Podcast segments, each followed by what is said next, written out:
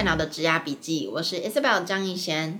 我想打造一座职场跟学校之间的桥梁，让还在学校的你可以提早知道业界在找怎样的人才，或者是进到职场之后有什么样的潜规则是学校没有教的。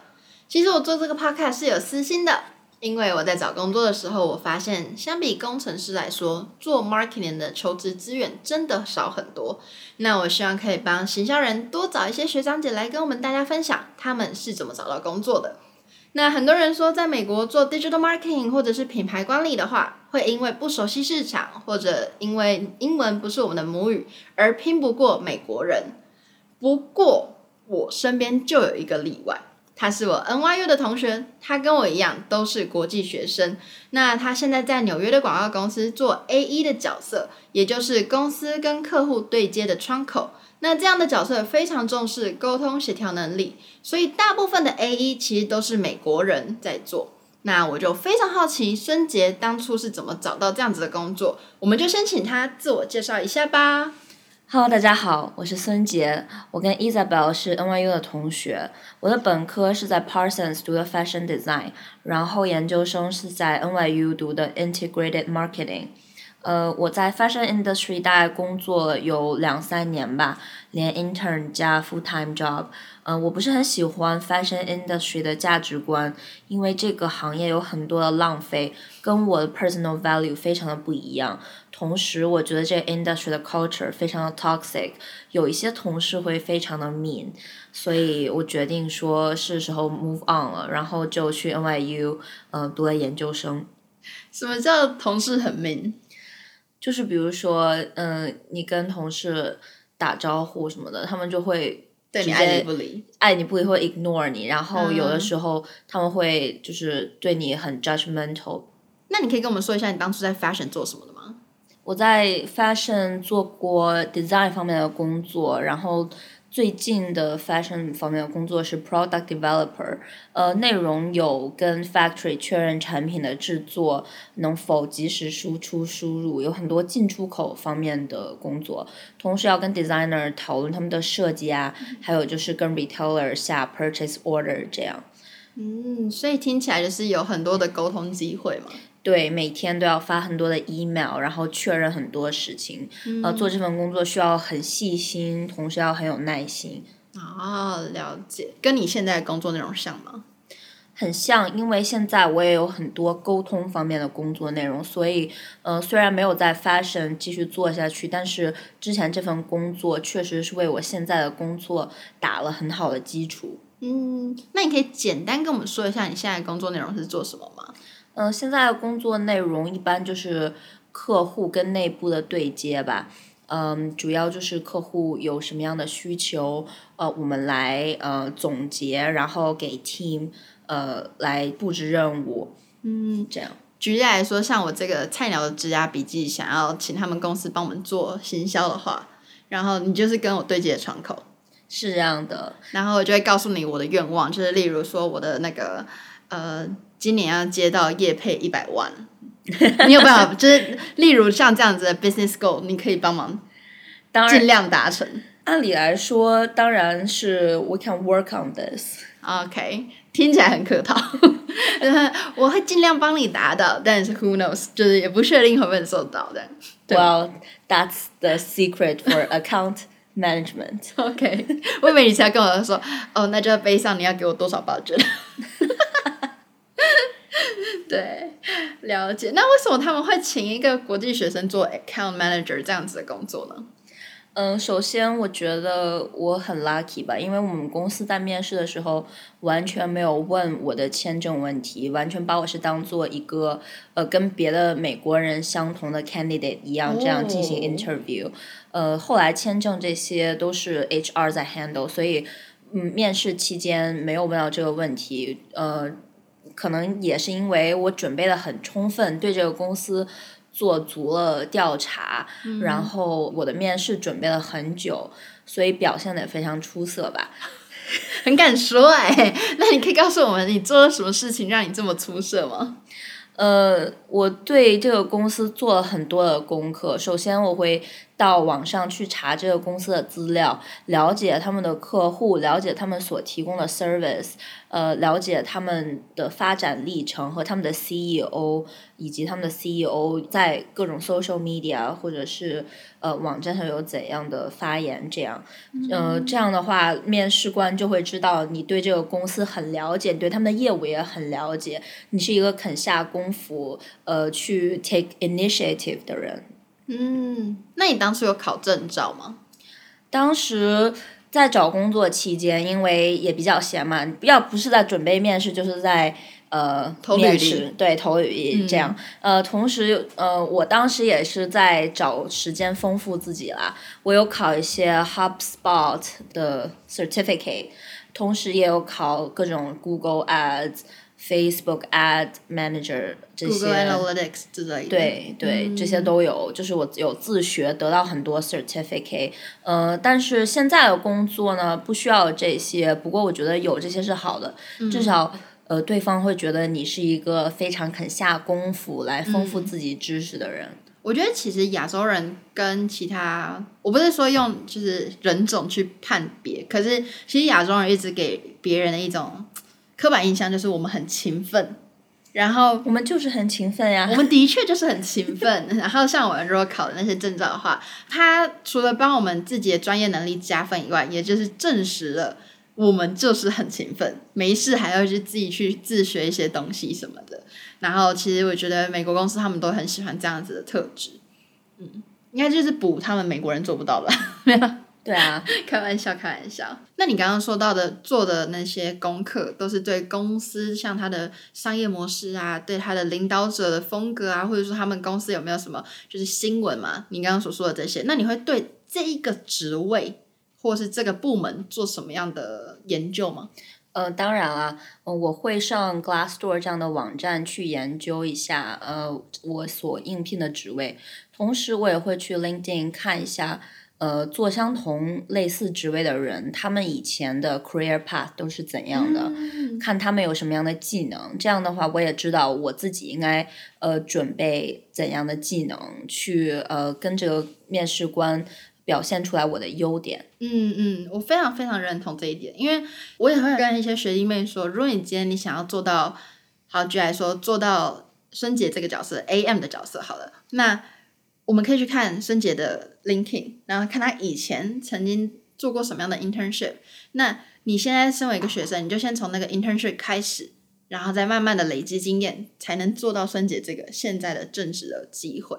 所以我觉得很多时候你真的是要从模仿开始吧，就是你先看了人家的 career path，知道说好，你未来你想要走到例如 level A，那你前面需要先铺什么路，你才有办法走到。对，非常同意。嗯嗯嗯。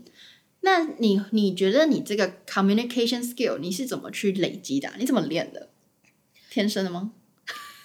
当然啦，没有开玩笑。呃，以前的工作也会有很多沟通的工作内容，例如联系各种呃 factory influencer 这样。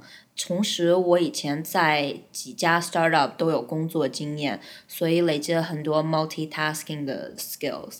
像 communication 的话，首先我二零一二年来美国吧，一开始英文大家都不是母语，所以大家英文说的都差不多啦，都很烂。嗯、后来可能因为我胆子比较大，比较 overly confident，过度自信了，嗯、经常会跟人讲话，所以就练出来了。我。哦我话非常多，啊，感受得到，大家感受得到，也感受到那个自信。没有啊，没有啊。我觉得真的就是，呃，我们以前像我自己在台湾的时候，我被教育的方式，就学校可能就会很在意说你那个文法对不对啊。然后我们在讲英文的时候，也会很怕说啊，我刚刚好像他明明是男生，然后我讲成 she 什么什么，就是很在意那些很 minor 的错误。可是其实真的，他们只重视听不听得懂就好了。对，我觉得首先你要敢说，不要在意你是否有口音，不要在意你用的词对不对，只要你去跟对方努力的沟通，嗯、他们总会能听懂的。嗯嗯，没错。那你刚刚你说到你在很多小公司累积了很多一个人当五个人用那种概念，你会觉得说像这样的经验是好的还是不好？因为我觉得大家都会有那种大公司小公司的迷失。嗯哼。你从这样子从小公司走到现在这个位置，你觉得？我觉得在小公司当然可以积累很多的经验，因为呃，在小公司的呃场景就是 you are wearing many hats。嗯，中文我帮大家翻译一下，中文就是。一个人做很多人的事情，对，差不多是这个意思。嗯、所以在小公司的话，你可以看到一个公司从第一步到最后一步这样的一个 business process。但是在大公司，你可能是只在一个部门的一个 team 这样。嗯、所以在小公司的话，你可以积累到更多 multitasking 的经验，也同时可以锻炼你看事情和看 business 的长远的视角。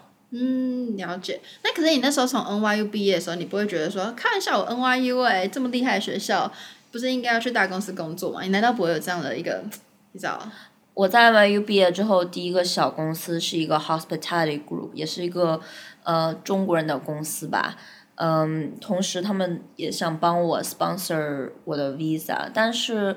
当时因为是疫情期间，什么公司都很难，所以即使是 NYU 毕业，我觉得大家找工作也是非常难的。二零二零年，嗯，不是一个好的日子，对，不是一个好年，所以，所以当时我也没有想很多啦。我觉得这一份工作有有的可干就很好呀。嗯。但是现在想一想，觉得嗯，其实当时要是没有这份工作的话，可能进别的公司也很难，毕竟。大家的公司都在裁员，这样。嗯、现在的话，整个产业感觉更景气了。很多我认识的人，他们之前被公司裁员的话，都找到新工作，或是又被原来的公司叫回去了。嗯、所以我只是想说，当年肯定就是生不逢时。那 生不逢时，我觉得孙姐刚刚讲到一点很重要，是找第一份工作真的是最难的。但是你一旦有一份工作之后，你再去找下一份。通常会容易一些，因为他就感受到说，哦，你在美国是有当地经验的，你懂这个 market，你会做事情，至少前一份工作帮你背书嘛，这样。对，我觉得骑驴找马这个很重要。第一份工作很难，但是一旦你开始了，下面都会容易起来。对，好，那那如果今天我们不是在二零二零毕业的时候，你会觉得你会 target 最好的公司吗？就是最大的公司，例如什么 Tesla、Facebook 啊等等，你会这样子吗？我肯定都会申请啊，大家肯定都有这种大公司情节吧。一开始找工作的时候，心态都很好，很乐观，觉得哇，我又有我又是一个名校毕业，又有很多工作经验，嗯，找工作还难吗？肯定是工作来找我呀。但你实际找工作的时候，你去投简历，呃，你去找工作才知道有多难，因为。我知道大家都很优秀，但是比我们更优秀的人太多了，嗯，永远都会有比我们更优秀的人存在。所以，嗯，首先我觉得大家需要广撒网，一定要把你的简历多投一些，嗯，不要纠结在几个 option 里面，因为大家也知道找工作是非常的有竞争力，very competitive，所以。呃，即使大公司没有给你回应的话，在中小型公司你也可以得到这个机会，你一定要去尝试。我觉得我刚刚听孙姐讲的话，其实很有感触，因为我现在身边一些学弟妹他们在找工作的时候，他们就真的只看那些 logo，看到熟悉的 logo 才投那个履历，你知道吗？然后就是我就会跟他们分享我的故事，像我现在这公司是比较偏 startup 的性质，但是它成长的速度很快，然后我就想一想，如果今天。我进的是我原本目标的那些广告公司，好了，我会过得比现在好吗？那我就看了一下那些在广告公司的同事，我觉得不会，因为其实就像刚刚孙姐说啊，我们现在一些 startup，我们可以看到这个公司在成长，然后可以跟他一起，就是看到整个 business 是怎么去成长，然后他们是怎么去改变他们的商业模式等等的，就是你参与的东西是相较来说是比较多的。虽然都是螺丝钉，都是打工仔，可是你参与的，就是看到的全貌会比你在大公司里面参与的还要多。是这样的，同时，呃，作为初级或者中级员工，你也有机会接触到很多大客户，参与一些 decision making 的 process。这样，在大公司就别想了。对，尤其我们的小公司就是比较偏那种扁平化组织吧。所以其实每一个人都有机会，不比较不会有那种阶级制度说，说哦，我我才刚来，然后我可能就只能做一些行政职。相较来说，我们其实是可以参与到更大的一些、更深入的一些 project，然后甚至可以提出建议，然后 CEO 可能会采用等等。非常同意。嗯嗯。没错，哎，那你这样在美国这么久，你这样读大学四年，再加两年就是 NYU，然后再加上你工作这么久都没有回中国，你会想回去中国发展吗？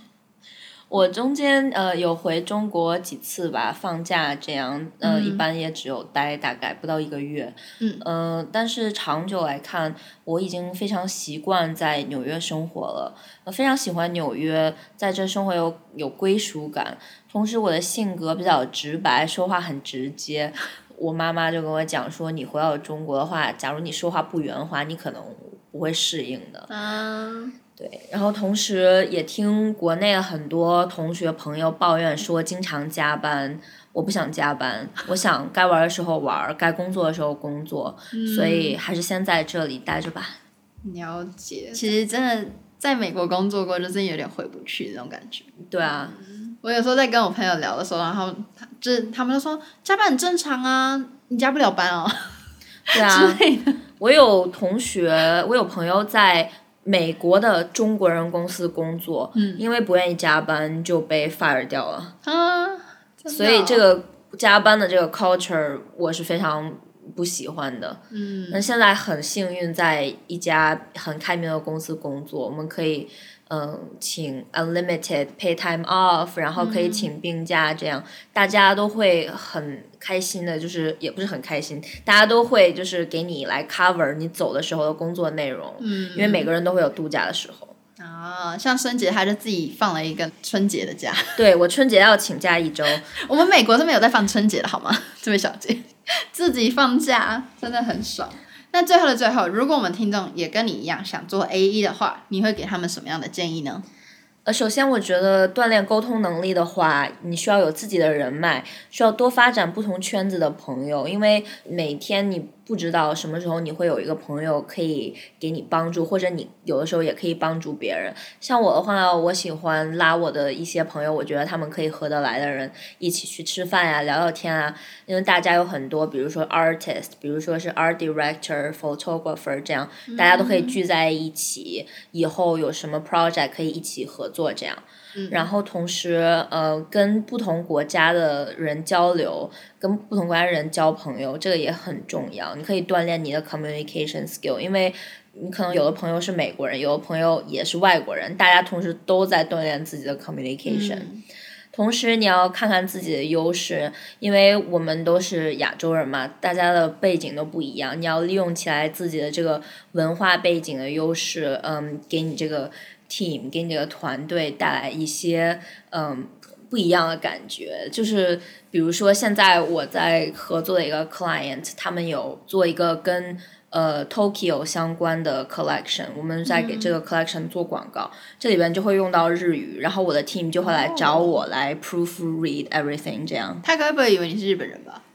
没有，他们知道我是中国人，uh, 但是我也会讲日语，所以就会来找我。哇哦，很棒哎！我觉得这一点真的很对，就是我们真的要多看自己的优势，不要一直想说啊，我们是国际学生，我们要跟人家要签证，好像就是像个乞丐一样要求人家这样。可是你要多看自己的优势，才知道说我要怎么去跟美国人竞争。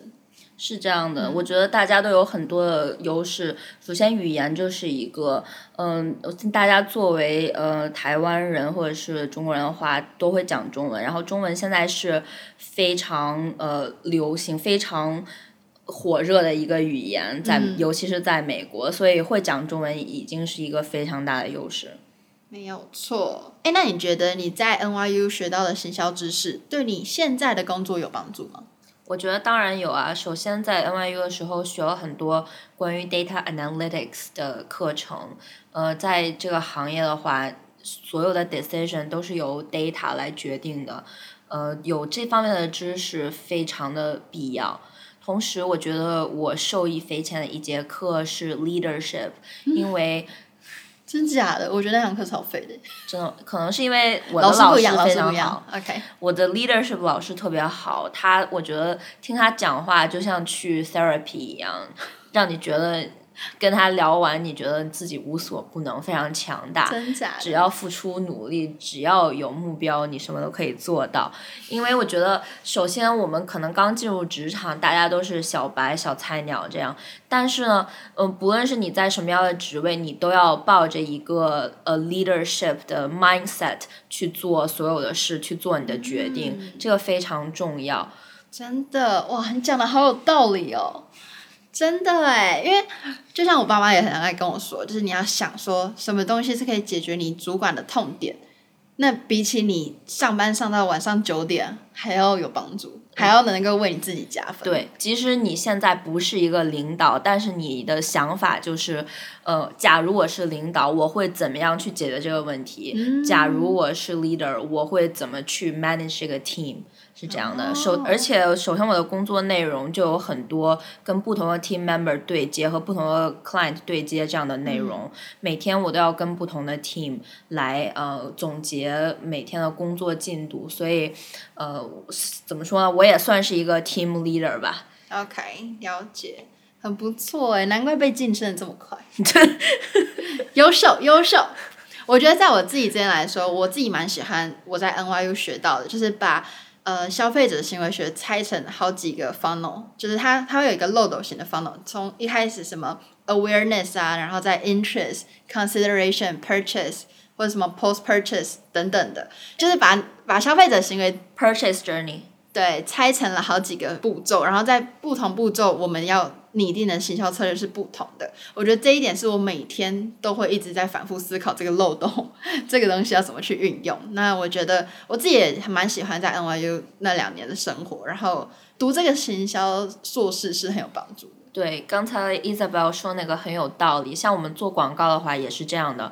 呃，有一个部门有一个 team 叫 strategy，就是来针对不同的客户群做不同的广告。比如说你没有见过这个牌子，你还没有看过我们的广告，我们就是先 target 你。嗯、然后有一部分人，有一部分人已经去过我们的网站，看过我们的网站。我看我们的产品就需要 retarget 他们，对所以每一部分、每一每一个不同的消费者组群，嗯，看到的广告都是不一样的，然后这个就由 algorithm 来决定了。嗯，所以在 NYU 学到了很多课程都是非常有用的。没错，我真的非常非常认同，我一直点头。对，这一集不是 NYU sponsor，但是我们是真的站在校友的立场，觉得我自己以前本科不是读行销的话。这个硕士学位对我来说很有帮助，我也觉得是因为首先在读这个学位之前，我做过行销相关的呃 internship 吧，也是在一个 startup 这样帮助一个 brand 从想它的整个一个 launch campaign 到 launch，呃。当时是在这个 internship 的人推荐我去读这样的一个专业，因为同时其他的 intern 在 NYU 学的就是这个专业，但是好像因为我有设计的 background，可能我做出来的东西比他们还要好，嗯。嗯对，所以现在呢，我的工作职位是相当于是 creative account management，我也是在跟 designer、跟 client 这样交流，嗯、所以我的两个学位对我来说都非常的有帮助，不管是设计的学位还是呃行销相关的学位。嗯，我觉得今天孙姐的分享真的是帮我们。听众打一些鸡血，因为其实我相信有很多听众，如果今天你是要来美国做行销的，一定有很多人都跟你说啊，去做数据分析师啦。那个 Isabel 也说要去做数据分析师啊，不然你怎么拿到 sponsorship 之类的？就是可能就会觉得说，好像我今天想要做 brand management，我想做 digital marketing，好像是没有希望那种感觉。可是其实我觉得今天孙姐的故事告诉我们说，如果你今天想做这件事情，你就慢慢去铺路。你就去想说，我要我的我离那个梦想有多远？我现在可以怎么去规划走向那个梦想？对，假如你不想真的做一些实际的工作，你想每天跟人打交道，想每天告诉别人你要去做什么，你可以跟我一样走上我的职业道路。没错，没错，对，所以希望今天的故事可以激励更多人。就是说实在，每一条路都有每一条路的难。不要因为别人跟你说你不行而就不去做。好，那如果大家对就是想走 AE 或是 Creative 相关工作有兴趣的话，可以联络我们的孙杰。那我也会把他的联络资讯放在下方资讯栏。那大家有兴趣的话，可以去找他。你现在表情是不愿意吗？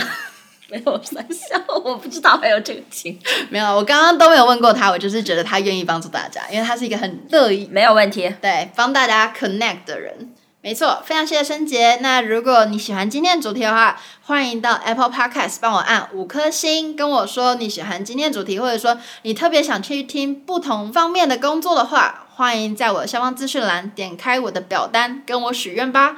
好啦，那我们就下次见，拜拜。